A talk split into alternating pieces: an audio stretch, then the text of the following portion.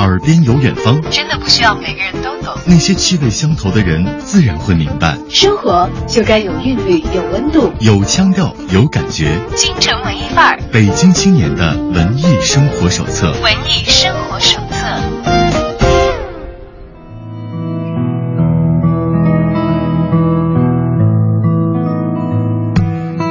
欢迎继续把耳朵停留在京城文艺范儿的电波另一端。下午好，我是主持人小昭。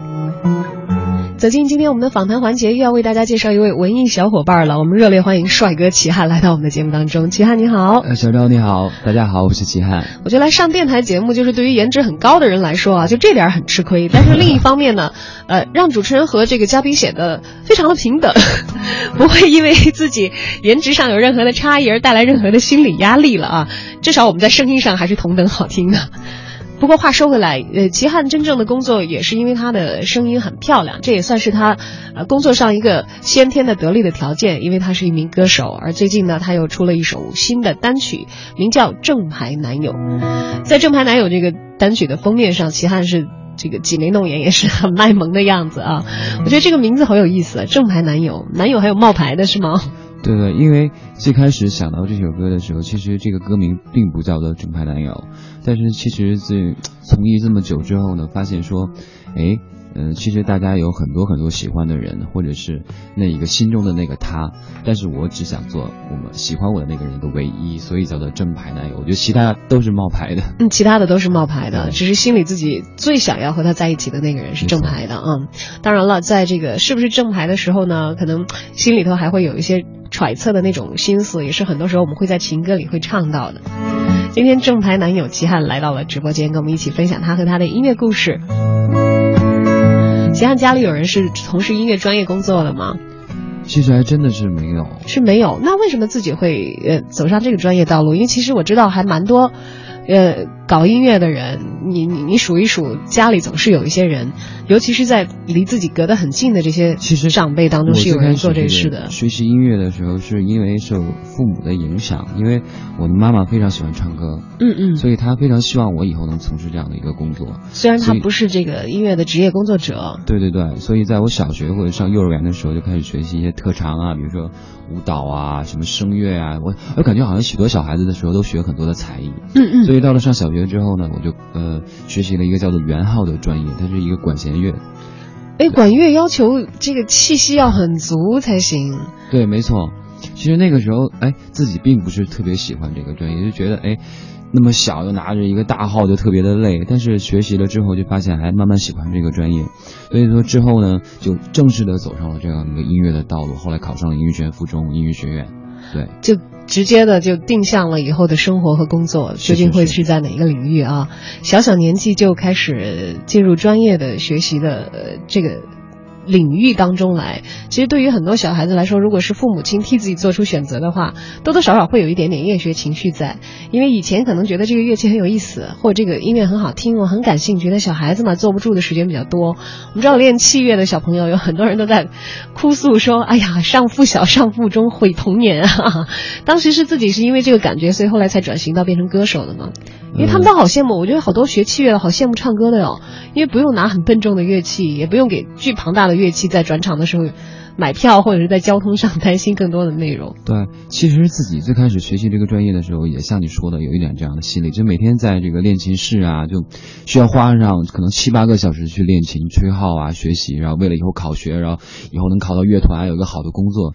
可是自己心中就始终有那样一个梦想，就说，哎，我也以后想。作为一个歌手站在舞台上，然后能够唱自己的歌，所以一直有着这样的一个信念，就是在不影响本专业学习的情况下，也在一直学习唱歌。哎，有了这个科班的音乐学习的基础，我相信其实哪怕是换音乐里面具体的表现的类别，也是可以触类旁通的，并没有太大的障碍在其中。何况这个齐汉也有天生漂亮的嗓音，在这里打底子啊，所以心里头算是底气很足。那么在刚刚出道的时候，就坚持着以自己以前曾经学过音乐的专业底子，呃为背景支撑来完成所有的全部的原创工作吗？呃，其实我一直有这样一个想法，就是说，希望有一天能够出一张自己完全创作的专辑，无论是词曲也好，甚至是编曲，包括制作。因为我觉得，对于一个科班出身的来讲，像你说的，这个从小学习音乐，我觉得对音乐一些很传统、一些很基本的东西，我是了解的。那我觉得我应该有这样的一个优势跟条件去。把这样的一个事情完成，所以，呃，这样这一首歌叫《正牌男友》是我第一次尝试创作，也希望通过这样的一首歌开启自己的创作之路。嗯，我们看到词曲都是齐汉亲自完成的，包括这张呃 CD 的一个制作，包括封面的一些感觉，都是我参与的。啊，和声也是自己来完成。是，虽然和声编写可能借用到了这个非常亲密的制作人的力量，还有我们很多的团队的支持。那我们来听听看，完全齐汉自己创作的感觉是一个什么样的样子啊？先听为快，而且我相信我们说一千道一万，不如大家直接的来听听作品来的更加的嗯醒目。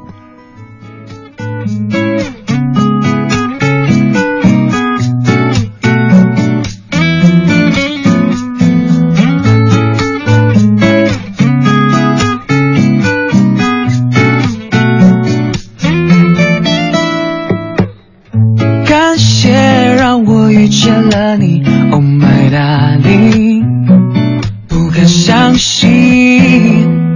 记得初次见面的你，迷人眼睛，有一点动心。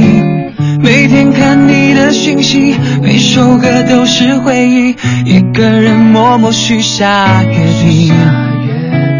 终于鼓起勇气说我爱你。也许你的答案只有一句，我愿意。从今后，我要做你的你的正牌男友。从今后，你要做我的我的最佳女友。全世界都听我对你说擦亮嘿呦，亲爱的，你会不会有感动？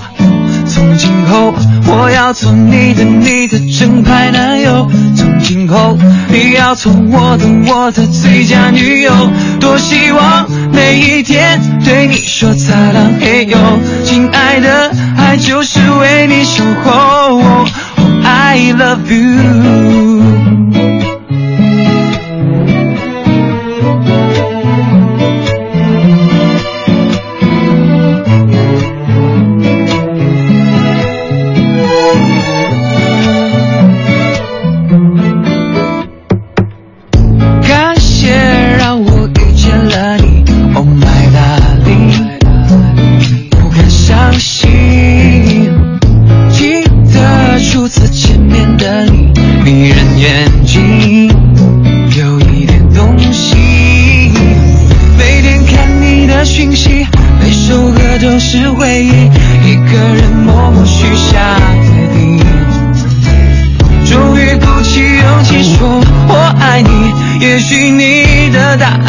有一句，我愿意。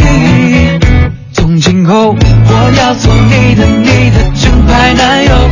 从今后，你要做我的我的最佳女友。全世界都听我对你说才。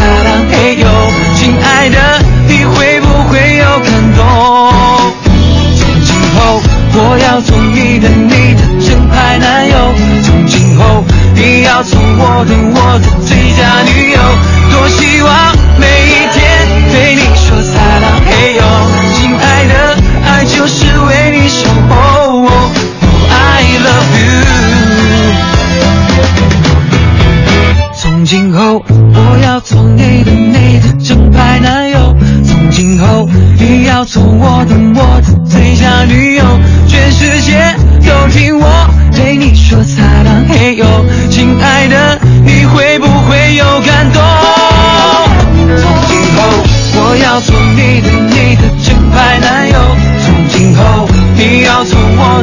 我的。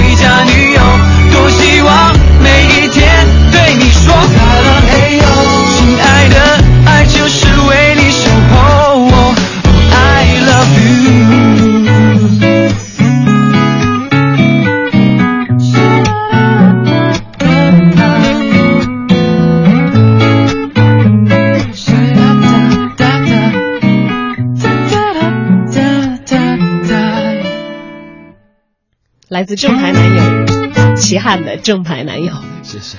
这是很清新的一个歌啊，而且让人听到以后会觉得有点信心满满的样子，一个充满阳光的，想象一下，嗯，对于爱情满怀信心的一个青年男孩的形象就从脑海当中忍不住的就跳出来了。对，我觉得，而且而且，尤其是在这样的一个下午，对不对？这样的一个天气的情况下，听这样一首非常清新的歌曲，我相信给听众也会带来很不一样的心情。哎，这首歌既然是自己完全创作完成的第一首正式亮相给大家的纯原创的作品啊，但是其实，呃，齐汉刚才讲从小就学音乐，我知道这个从小学音乐的人也很爱玩儿，他们玩的方法呢，就是不断的去攒一些自己的小灵感，是，呃，写下来。其实就算是有作品的积累了，也不是完整的作品，但是应该会有很多的素材，很多人都会攒存货的，也意味着有很多第一次亮相的东西，它其实也许对于听的人来说很新。对于自己做的人来说，其实并不算是太新的东西。你你这首歌《正牌男友》属于这样情况吗？因为听起来其实是很小男生的一首歌。是是是，其实最开始写这首歌的时候，呃，也是完全像你刚才说的这样，就是平时在家会弹琴啊，然后会玩一些音乐，然后把它记录下来。但是后来也是通过这样的一个视频传到网络上，然后会有很多时候网友哎开始翻唱，然后大家觉得这首歌很好听，希望我能够把这首歌给做出来。然后后来我就觉得说，哎。不然的话，我们就真的把这首歌给写出来，把它发行了。然后后来跟公司的人也聊聊天啊，说我们有这样的一个想法，然后公司也是非常的支持。所以这首歌最开始写的时候，像他的副歌一样，的，从今后我要做你的正牌男友，就是给这样我觉得对于，呃，十七八岁、十八九岁有着这样一个憧憬的这些年轻人，对爱情的美好的向往的，希望给他们一些鼓励。就是说，往往有的时候大家可能对于喜欢的人。不太敢勇于表达自己的一个想法，但是我觉得听了这首歌之后，就从今后我要做你的正牌男友，你要做我的最佳女友。哎，也得是要颜值高、有底气，心里才会这么有自信。没有没有，我觉得真的是，无论是谁，我觉得就是。一定要活得潇洒一点、洒脱一点，想到什么就去做什么。哎，说到这首歌，说其实刚才嗯，在创作的时候讲到说，刚开始是也是自己玩玩的，没有把这首歌完全的写完整，嗯，是应大家的呼声，呃，来完成的。对，还可以这样的，一点一点的来。其实我有的时候灵感就是这样，嗯，往往的时候有的一气呵成是一种，那有的可能是光有副歌，有的时候只有主歌，其实它是不一样的。但是我觉得这样的一首歌《正派男友》这首歌。它并不是一气呵成，最开始的时候只有副歌的部分，但是主歌部分出来之后，我觉得衔接也好，包括整个这个歌曲的这个风格，我觉得都非常的统一，所以也是跟公司经过好好久，就是大家说，哎，怎么样怎么样，觉得不错了之后，再去发行，因为毕竟是自己第一次写歌，嗯，第一次写歌，这次呃完成的作品，自己给自己的这个评分还算满意吧。我觉得至少是在我心目当中是及格的，是及格的啊，要求还挺严格。呃，一定要严格。哎，粉丝反响怎么样？刚才只是讲到很热烈，有没有比较具体一点的？因为我们现在知道网络时代了，嗯，就是歌手跟自己的这个粉丝互动也会容易很多，就哪怕有的时候很忙，是没有办法这个公开的随时的这个回复一些留言啊，或者怎样。但其实大家都会谈到自己对具体的这个作品的一些感受。我觉得其实很多很可爱的年轻的小粉丝，尤其愿意做这样的一件事情，啊，告诉你我是在什么样的地点听到这首歌，然后听了这首歌又对我有什么什么样的影响，甚至啊，我受到这首歌的鼓励，我去做一些什么什么样的事？有没有人会主动把这些经历给你分享？我想一定有，但有没有人所分享的那些内容是你现在还记得住的？嗯，其实是这样啊。最开始这首歌，呃，第一个是鼓励那些哎对爱情憧憬的这些人。那第二个，其实我也是想把这首歌叫《正牌男友》送给我的粉丝，因为其实很久，呃，他们有一些真的是很多年一直在支持我，所以我写这样一首歌。我觉得词曲创作嘛，都是自己的话，也是一个亲生的儿子一样，然后送给他们，然后希望他们能够对对于他们来讲的话，我觉得是一个回馈。那其实从另一方面来讲的话，有很多他们做出了很多感动的事情，然后包括有一些网友，其实我印象最深刻的就是一个小孩子，然后他可能也就五六岁，一个小男生，那么小，那是真的是小孩，很可爱。他录了一个视频给我，就是可能是他的家长，然后他弹了一把呃尤克里里。然后就唱这首歌，然后那个小男生长得又很萌很帅，然后卷卷的头发很像韩国人，然后唱这首歌，我就觉得那个爱心就在看那个视频的时候，就是瞬间砰砰砰在两边出来。哎，这没没办法挡住小朋友，尤其是会才艺的小朋友，那简直就是吸引力都是爆表的这种类型。对，哎呦，这个视频要是一起放到你们自己的公共平台上，跟你们 PK 一下，有可能会导致有点惊人的。对的，我就肯定是脱粉输掉了。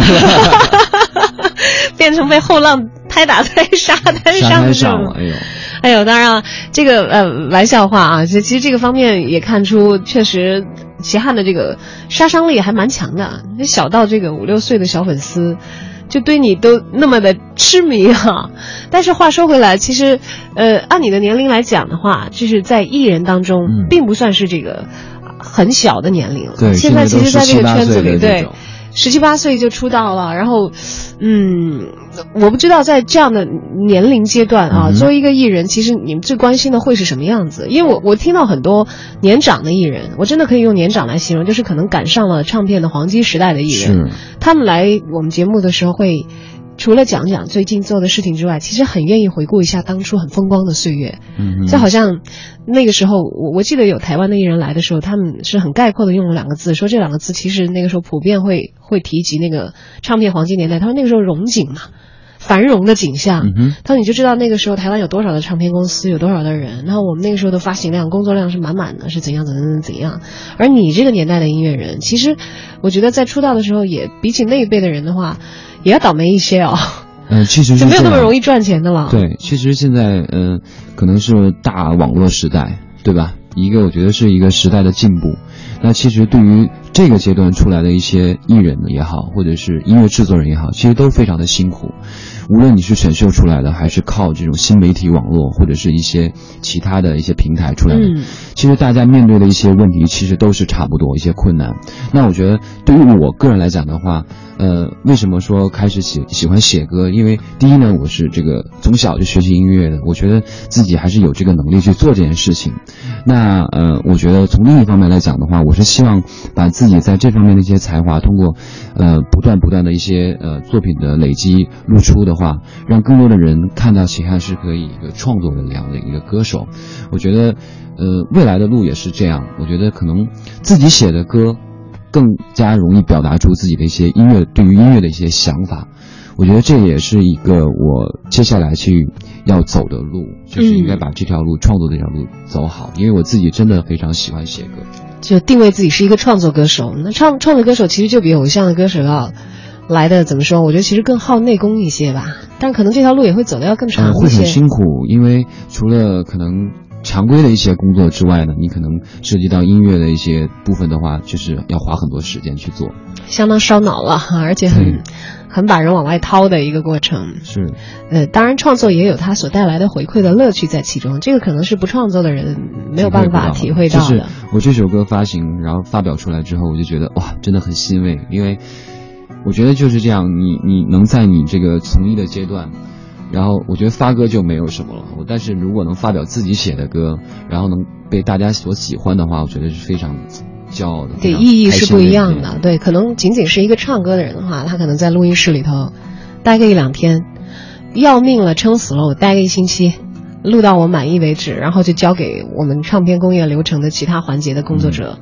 其他的我们制作人去把关，然后我们团队里其他人去完成他的这个作品的后期的一些制作，然后再拿出来的时候好就 OK 了。但是对于一个创作型的歌手来说的话，可能从头到尾每一个地方都会更加的关心一而且我还些，特别的事儿，你知道吗？是吗？就是我做这首歌的时候，我们公司的一些工作人员，包括老板，包括制作人，真的被我有点弄疯掉了。就是比如说封面，然后什么字体啊，或者是什么样的颜色啊，然后包括歌曲的一些编曲、一些风格的走向啊、定位，我都 就是我都希望自己能够有自己的想法在。所以大家就觉得啊，好辛苦。然后每天基基本上那一段时间的话，就差不多都得要两三点钟。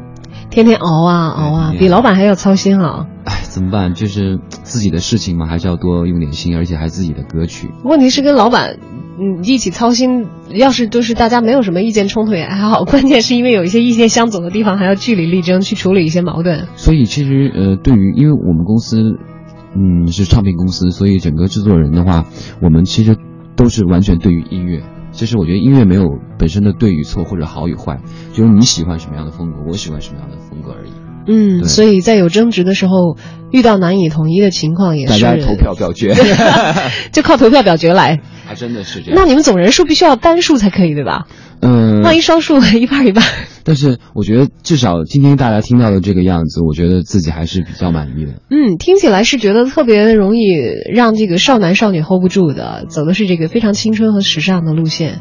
但这个定位是因为刚刚来到公司之初，你给大家的形象就是阳光男孩、大帅哥，是这个原因吗？嗯，也并不是。我觉得，因为呃，这首歌初中的时候，这是我觉得是定义为一个清新、比较清新的歌曲。因为我觉得现在太多有太多的苦情歌，嗯嗯，都是那种失恋呀、或者是比较伤的，太伤感了。我觉得，对于我来讲，我本身是双子座，我是一个特别开朗、特别开心的人，所以我希望，对于现在阶段的，我希望把快乐的歌传递给大家，让大家能有一个好的心情。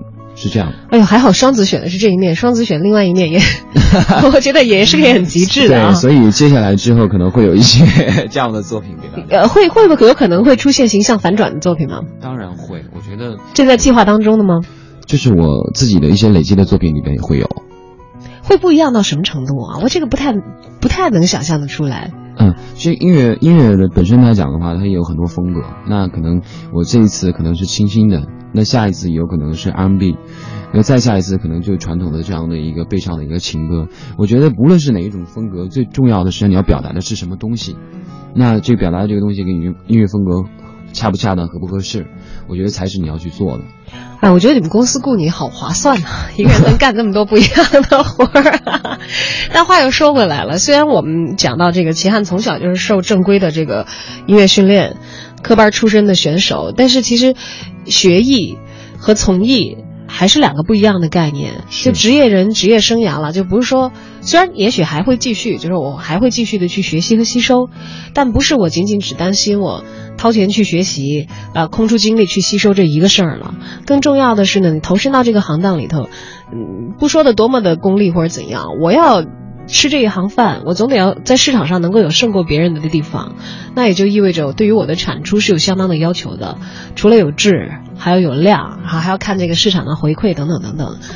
进入到这个音乐圈，算是艺人正式出道了之后，觉得跟以前最大的差别是在哪儿？嗯，我觉得是这样。其实对于现在的阶段来的我，因为我是一二年出道，一二年发表了自己的首支个人单曲，然后也做一些全国的签售，包括现在除了做歌手这个工作之外呢，也会去演戏做主持人。我觉得其实对于，嗯，每一个职业来讲的话，其实对于我，更多的时候都是学习，因为我觉得每个人的阶段不一样。那比如说我们现在是这个阶段的话，都不是最完善的自己。那我觉得无时无刻你都在学习，其实人生就是一直在一个学习的过程当中。那什么叫最好？我觉得只有更好，没有最好。所以我觉得自己的目标也是希望，无论是做歌手来讲，好像是主持人也好，是演员也好，那我觉得觉得都是要自己慢慢的通过学习，通过一些老师的教导，然后让自己做的更好，比之前的那个时间段、那个那个阶段的自己更好。我觉得就是我应该要走的路。那可能。在这个说有没有什么一些区别？我觉得对于我本身来讲的话，并没有太大的区别，因为我始终是这样，就是其实我还挺随和的一个人，就是也不会觉得说，哎，我现在发表了几首歌，我干嘛干嘛过就会有一些不一样的感觉，倒是没有，因为跟其他一些之前的朋友啊、同事啊，然后相处的都很好。我觉得这样的一个状态的话，是，呃，对于我，呃，无论是做音乐也好，做其他工作也好，都是非常。嗯，恰当的，因为一个好的心态，你才会做更好的事情。哎，比较喜欢做什么事儿呢？我们知道，其实拍戏跟做主持人不一样，嗯，做主持人跟歌手又不一样。因为刚才光讲歌手和创作型歌手都还有那么多做的不一样的事儿呢。比较喜欢做什么样的事儿？其实每每一个职业来讲的话，对于我都有很大的乐趣存在。那音乐本身是我的老本行，所以做音乐当然是我最快乐的事情，就把我的喜怒哀乐都会表现在里边。那演员来讲的话，我觉得是更加能够融入到生活，我觉得更加容易去观察生活。你现在都演过什么类型的角色？估计都得要就依外形外形演演演高富帅，或者 演颜值高的。我最近演的一部戏是一个优酷的定制剧，它是一个网络剧，然后在里边我是演一个摇滚的青年，是一个主唱，然后也还比较贴合现实的生活。对对对，但是呢。不不本色的是这个人是一个渣男，就是有很多很多的女朋友。欢迎回来，京城文艺范儿，打开北京青年的文艺生活手册，我们又迎来了一位文艺小伙伴，我们欢迎齐汉继续在节目当中做客，跟大家一起分享他的故事。大家好，我是齐汉。齐汉是一个什么样的孩子呢？当他还是小孩子的时候，他是和圆号这样一件高大上的乐器密不可分的。但那最后呢，他所选择的乐器是他自己 用不用携带的乐器随身携带着，来跟大家一起分享他的音乐和他的理念。当然了，作为一个艺人，在今天的生存状态，他也不仅仅是歌手这一个身份。大家可以看到他主持的节目，节目可以看到他所演的戏啊，可以在这个网上的各种活动当中，还有包括他的一些签售啊、演唱的活动当中，看到不一样的齐汉的样子。在说你演渣男的事儿，我们还没听完呢。是是是，什么个情况？那是一个齐汉最近接到的，正在呃完成过程当中的，应该快发布了，快发布的一个呃一个网络剧，优酷的定制剧。应该也是面向年轻观众的吧，大概。嗯，因为它是在校园里，嗯，校园里，然后是有这样一个乐队，然后最后啊，我真的不想剧剧透 剧透太多是吗？对，但是其实因为我看过片花，就真的很好笑。啊，你你走这个搞笑路线的？呃，因为他的故事一些有的一些故事情节，真的会让人觉得很好笑。哎，可是我觉得你跟很火的什么万万没想到之类的，完全不是一个路线的长相啊。啊，这那那个倒是不是我的口味了，对。但是呃，因为在里边，我可能后来因为真是太渣了，受了一些人的诅咒，然后结果变成了一个女生。哦，有有有这么大胆的这个尝试。就只能说到这儿，因为我觉得还有一些。就不能再透了，要不然大家就不会去看了哦。对，要留一些悬念给大家。嗯，哎，当演员演渣男是什么感觉？我觉得至少在自己的人生当中不会尝试着自己行事为人向那方面靠近的话，演戏其实是另外的一个途径哈。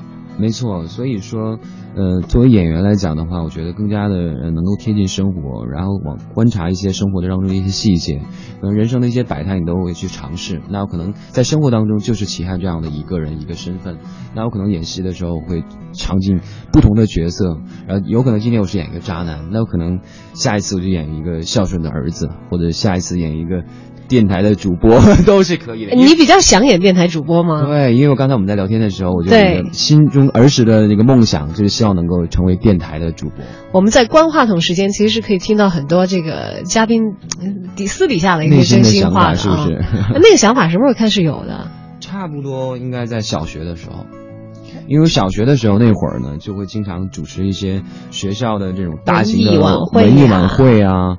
对对对，所以那个时候就特别希望有一天哦，能坐在这个直播间，然后把一些自己喜欢的音乐，因为我从小就很喜欢音乐嘛，把一些自己喜欢听的歌，然后一些自己的心情分享给大家。你在学校没有做过学校电台的主播吗？哎，还真的有，对吧？我们这个台里头，你别看现在好像说，哎呀，中央人民广播电台啊，各个频率的大家的分工好像都是这个国家级别的电台，但是很多人都是从校园 DJ 开始做起的，真的。对。我大学的时候倒没有呃一直在做这样工作，就可能是呃做一期两期，然后也像类似于嘉宾的这样的一种，但是我觉得跟我想象的哎，好像还是有点差别。你是想给大家放歌，做这个音乐类型的啊？对对对，就把自己的一些喜欢的歌呀，包括一些好玩的事情分享给大家，是这样。哎，你以前做节目都跟大家做过什么样的节目内容？我现在好好奇呀。嗯，其实呃，说到这个，我觉得倒更加容易说一下我主持的一些节目，因为我现在在做的也是深圳卫视的这个电视的节目，电视的节目，然后包括呃青海卫视两个卫视也会播。其实作为这个主持人来讲的话，嗯，大家觉得是旅游节目，就觉得说哇你很爽，然后可以到处出去玩啊，对啊，最羡慕就是旅游主持人了。我小的时候最喜欢的一个主持人。呃，我我觉得爱上这一行就有这个关系。虽然我有电台情节，最后是做电台主持人，但我当时最羡慕的主持人就是正大综艺那个外场的李秀媛哦，就影响了八零后的一大批青年。但是你知道吗？你羡慕外景的主持，我们却羡慕内景的。为什么？内景的好惨外出外景真的非常的辛苦。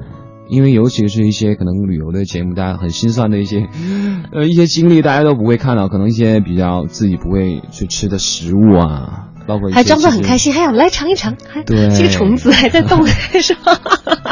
对，包括一些其实有一些危险的事情，自己要去尝试，可能会有一些危险在，但是还是比较安全的。所以其实，嗯，大家在看看到风光亮丽的时候，然后觉得很好玩的时候，把一些好玩的景点啊、景色推荐给大家的时候，其实自己我觉得，对于我的人生来讲的话，也是不断的一些经历、一些尝试，我觉得也挺好的。就是你可以看到世界各地不同的文化。不同的美食。对呀、我觉得这个是内景主持人会特别羡慕羡慕你们致死的地方啊！说妈呀，他们就在前面去，一会儿这个国家，一会儿那个国家，一会儿这种文化，一种那种文化，我们就在这儿天天只是坐在同样的一个位置，然后说好，接下来我们来看一看我们的外景主持人他那边遇到什么情况。对这一点，我觉得也是自己做外景主持，呃，到现在为止做旅游节目的一个特别开心的地方，就是可以在年轻的时候，真的是走出去看一看，然后看一些其他的一些国家的人啊，他们的生活习惯是怎么样，他们的一些文化习俗，就会跟我们做一些比较。哦，原来他们是这样的。要说的话，在工作当中外出旅行，其实这个呃多少是有一些被动的，因为要服从这个工作的安排，确定目的地，并不是一个自己会主动要前往的地方。当然去了以后，你喜欢上在那里的经历，那是另外一回事了啊。嗯自己在闲暇的时候计划旅行的话，会比较喜欢去往什么样的目的地？嗯、我觉得还是一些比较嗯自然风光会多一点的，喜欢自然胜过人文。没有那么商业的一些地方。可能我最近去一次是斯里兰卡，就刚刚我们广播的时候有提到斯里兰卡。对，最近那个那个地点好像很火，我们有好多小朋友最近好像也也也有参加去那里的那些夏令营啊等等。哦，对，因为我去的时候也是第一次去，那其实它离印度很近，然后包括一些热吗？？热吗？非常非常热。你去的几月份？我去的差不多是现在是七月，可能是五月份，五月份哦，对，就是五月份的时候。五月份，嗯。其实那个时候已经很热了，但是印度洋真的很美，就是尤其是我们在拍那个景的时候，就夕阳西下，我可能在当时就想说，哎呀，如果《正牌男友》这首歌的 MV 能在这边拍该多多好啊没错，你都去了，干嘛？呃，不是一个团队了啊，那边是为了完成那个电视节目录制的另外一个项目了、啊。对对对。然后你看着那个海浪一点一点涨上来的时候，夕阳在西下的时候，那个景色用肉眼来看，我觉得全全景全景的对感觉的感受真的非常的深刻，就是就难以想象说啊，居然有这么漂亮的海。对，有很多地方，这个世界上的雄奇壮丽的美景，你不去的时候，可能凭以前我们所局限的那些经验，你都是无法想象的。它给你嗯带来的那种震撼、那种激动，哎，但是有这个想法就可以这么做呀。正牌男友 MV 可以去那儿拍呀。对，其实还是有一些可能，嗯、因为正牌男友其中有一句歌词叫做“全世界都听我对你说 Silent Hill”，其实也是借着自己在做主持人这个身份的便利之余呢，也拍一些素材，然后可以希望把这样的一个不同世界国家的一些文化的一些景别，然后加到这支 MV 里面，然后希望给大家带来一个不一样的感受吧，我觉得也更加有诚意一点。还有很多的异域风情是借这个拍电视的这个空档啊，给大家取材的正牌男友的 MV 的镜头，你有那么多其他的国家的景色都出现了，干嘛语言出现的是一句韩文呢？其实最开始这首歌的时候，这首歌的歌名不叫做正牌男友，叫 Silent Hill。你是朝鲜族人吗？我不是朝鲜族，我也不是韩国人，所以我要说嘛，那因为出于对粉丝的一个原因，包括其实现在就像你说的，有很多的一些呃新人也好，一些歌手也好，其实大家都会去喜欢。但我觉得无论怎么样，那我齐汉是你心中最正牌的那一个。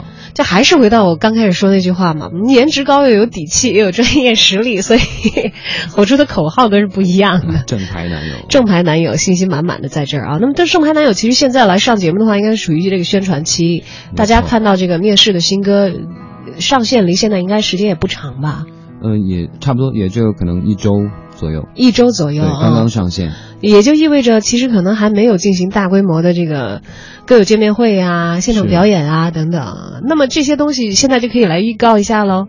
对，因为我最近的一次是在天津的一个现场的一个见面会，就是呃这这首歌嘛，正牌男友的新歌，然后当时也是有许多嗯、其实我跟他们我觉得应该算是朋友了，就粉丝有的时候是这样，就是你们嗯、经历的久了之后呢，我觉得会熟了朋友的这样的一个关系，因为我觉得我跟我的一些这些朋友们，就是觉得这个感情很奇妙，因为我觉得在这个世界上，除了你的呃亲人、家人、你的朋友之外，这种感情很莫名其妙，就是他们会对你非常的好，非常的贴心。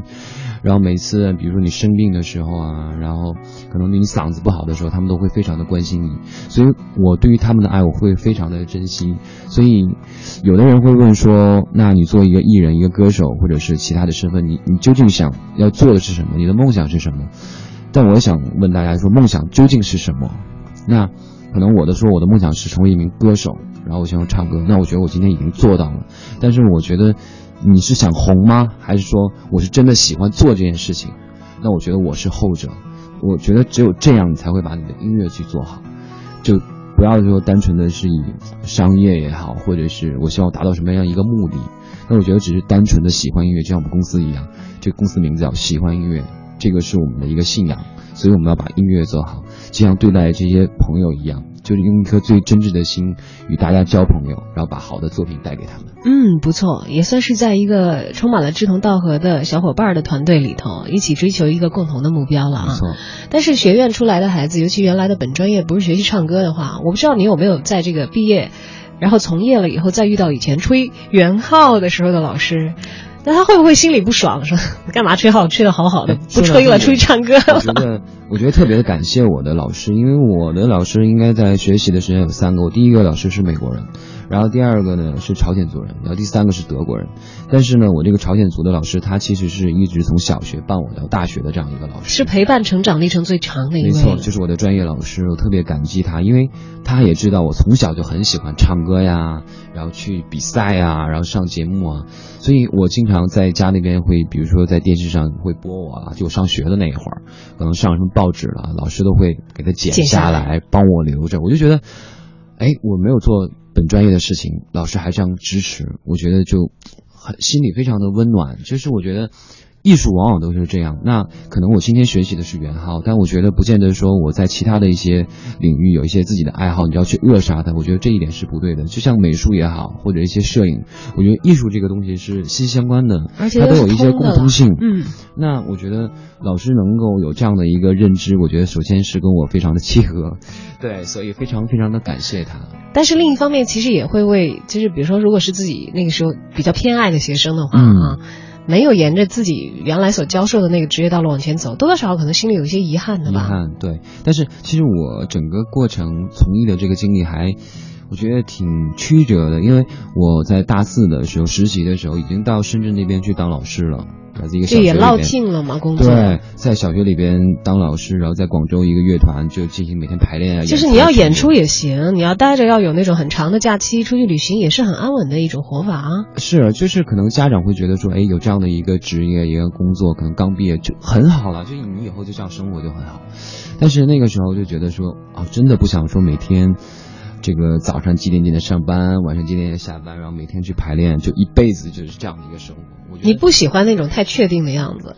嗯，我觉得我这个人本身就是不安稳，就是我喜欢折腾的那种。哎，喜欢折腾，就是希望给自己设立不断不每个阶段都有不同的目标。然后我觉得那个时候我在想，我觉我觉得人生不应该是这样的，就是我觉得人生一定要充满挑战，充满刺激，我觉得才够精彩。可能跟我学习艺术也有关系。就是没那么的理性，比较更多的是感性一点。可那是怎么样找到现在的合作的小伙伴的呢？来到我们的喜欢唱片，那个时候也是呃非常机缘巧合的一个情况。我的一个朋友，然后向公司老板介绍，然后也是当时参加了一个比赛，然后公司的人也有看到，就觉得还不错，可以合作看。然后后来之后。就是大家也可能过了那个熟悉度之后，就觉得，我觉得最重要的就像你说的，我们这个一群志群呃志同道合的小伙伴，小伙伴，大家聚在一起之后呢，都是非常的。有共同点，所以才会有走到今天。嗯，我们其实今天如果大家像小昭一样拿到正牌男友这个单曲的碟片的话啊，现在说碟片好像是一种很复古的一个 怀念方式似的。没关系，现在已经上线了，大家可以随随时的去这个付费下载、对收听。但是如果你拿到是这个碟碟片的话，虽然是一个单曲，但你可以听到的不止一首。第二首其实就是正牌男友的这个伴奏、伴奏配乐的版本，是是留给大家去唱的。嗯，就是我觉得其实。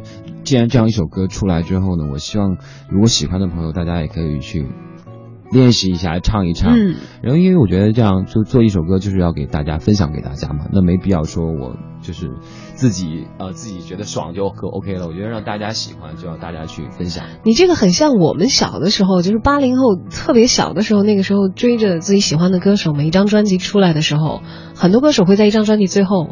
补上那个主打歌的，没错，附上一些伴奏。其实可能跟我们公司一些呃领导啊，包括公司同事的一些想法都一样，因为我们真的是在用心，非常用心的做音乐，非常有诚意的。所以我觉得这首歌无论是在制作上也好，还是在最后的宣传上，都希望能够把这首歌能够让大家所喜欢，能够感受到我们的这一个诚意。嗯，而现在呢，有一个伴奏版的音乐，就像很流行的一个这两天的游戏，叫涂色游戏啊。我可能把画已经给你画好了，嗯要涂成什么颜色，就用这个听到这首歌、听到伴奏，打算要自己唱唱的朋友们，自己的声音来把它给填充完整。听众的话，如果喜欢这首歌，也可以这个翻唱一下，然后在微博上，然后艾特我。来 PK 一下啊！如果正好只有五六岁，又是长得萌萌的，唱的自信比这个齐汉还要好的话，把视频发过去给他，让他也 感觉一下受到这个后浪的鞭策。但是不是五六岁吧？其实真的是不局限于年龄。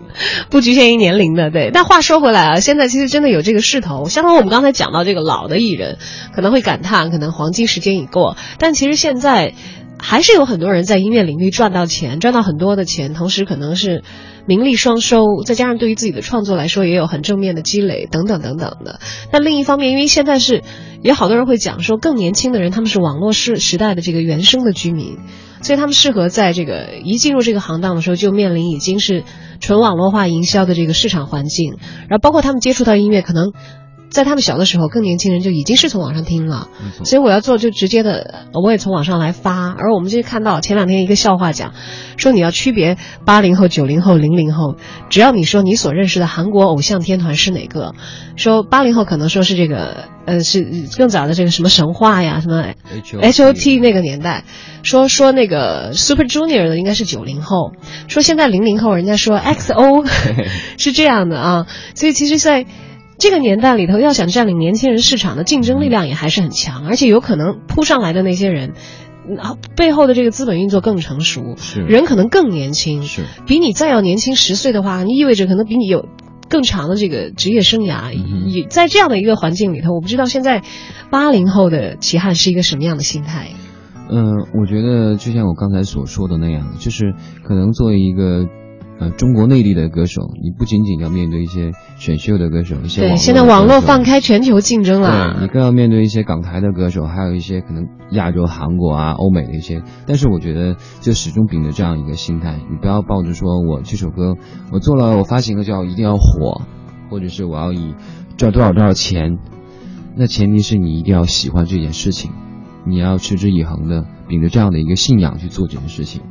那不见得说每个人嗯发表了这个什么作品之后就会被大家所认可，但是我觉得至少嗯、呃自己非常的嗯，我觉得可能把自己掏出来，先把这个动作做完再说。对我觉得要秉着这样的一个心态做这件事情的话，才会做好。我觉得就是你终究有一天会会有认可你的人，那没有办法做到最好嘛。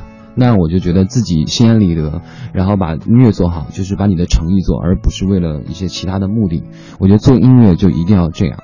嗯，因为毕竟给自己的职业划定是在创作的这个氛围对，当中来完成自己的一个力量的输出，而至于市场，其实它市场有自己的选择的方向。没错。而包括我们的团队来说也好，可能还有这个团队里头更为专业的人专门来负责操心这个事情。是，不用给自己那么大的压力，对吧？就是真的是把所有的心思放在这个创作上，然后把自己的一些工作啊，无论是唱歌也好、主持也好，或者演戏也好，把自己的功课做好，然后其他的就交给公司同事去了。功课要做，功课做一段时间会迎来考试的。嗯嗯，这个新的单曲的发行算是一次小考还是大考？我觉得应该是小考。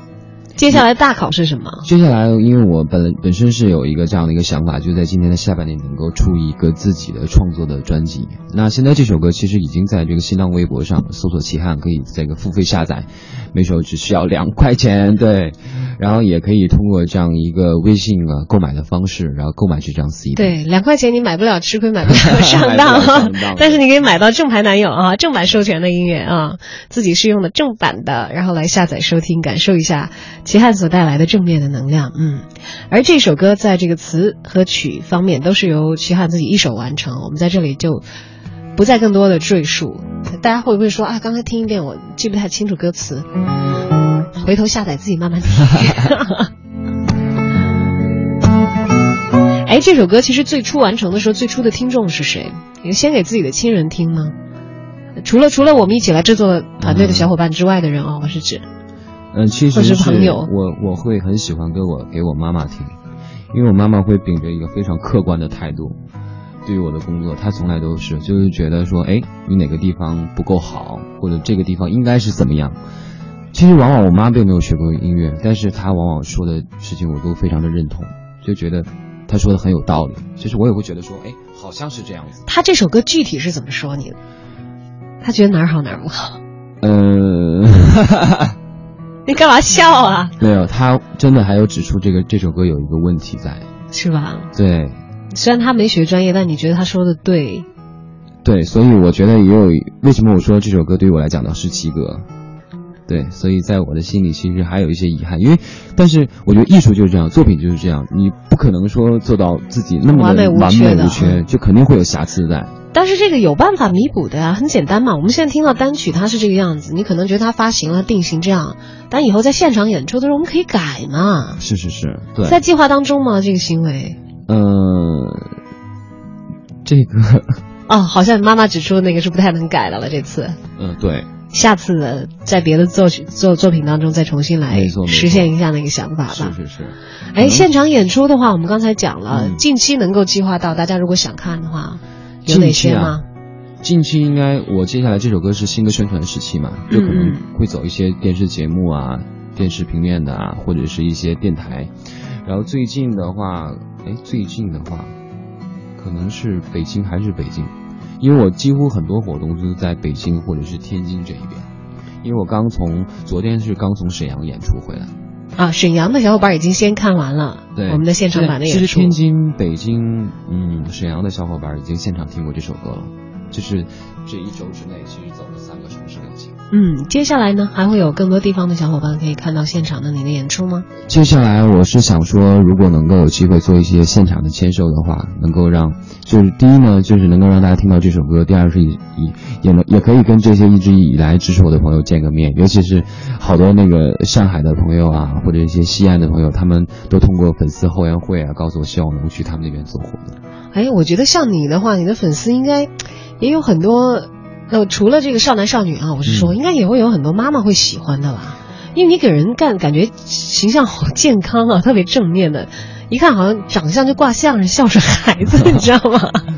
对，尤，其实你讲到这个，就是我前两天在天津有一次活动，就有一个天津的阿姨，然后他就很欢迎我，然后粉丝就把他一些录的视频一些给我看，就是说用天津话说欢迎你来到天津啊，然后就说哎，其他怎么还不出来啊？就因为活动嘛，那个时间，他就很很热情，我觉得好像是这个有一些妈妈阿姨啊这一辈的还挺喜欢我的，但是其。实，但其实话说回来，这样你越受这个粉丝的欢迎，不管是妈妈也好，年轻人也好，就意味着可能就是在妈妈身边的时间就更少了，就因为会越来越忙，会。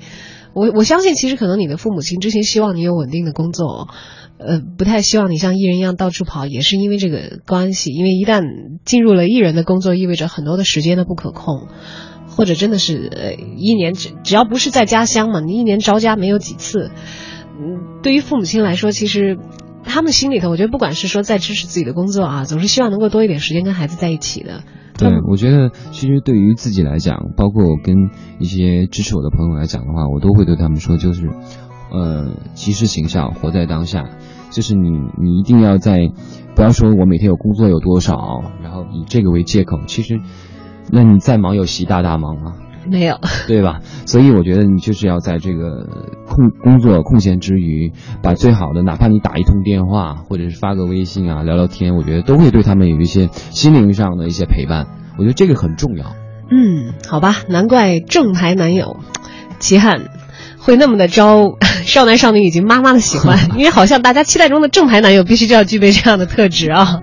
那么接下来呢，也期待秦汉在自己的音乐道路上给我们奉献更多的他的作品，谢谢。把自己的路走得漂漂亮亮的，跟我们一起分享更多未来的。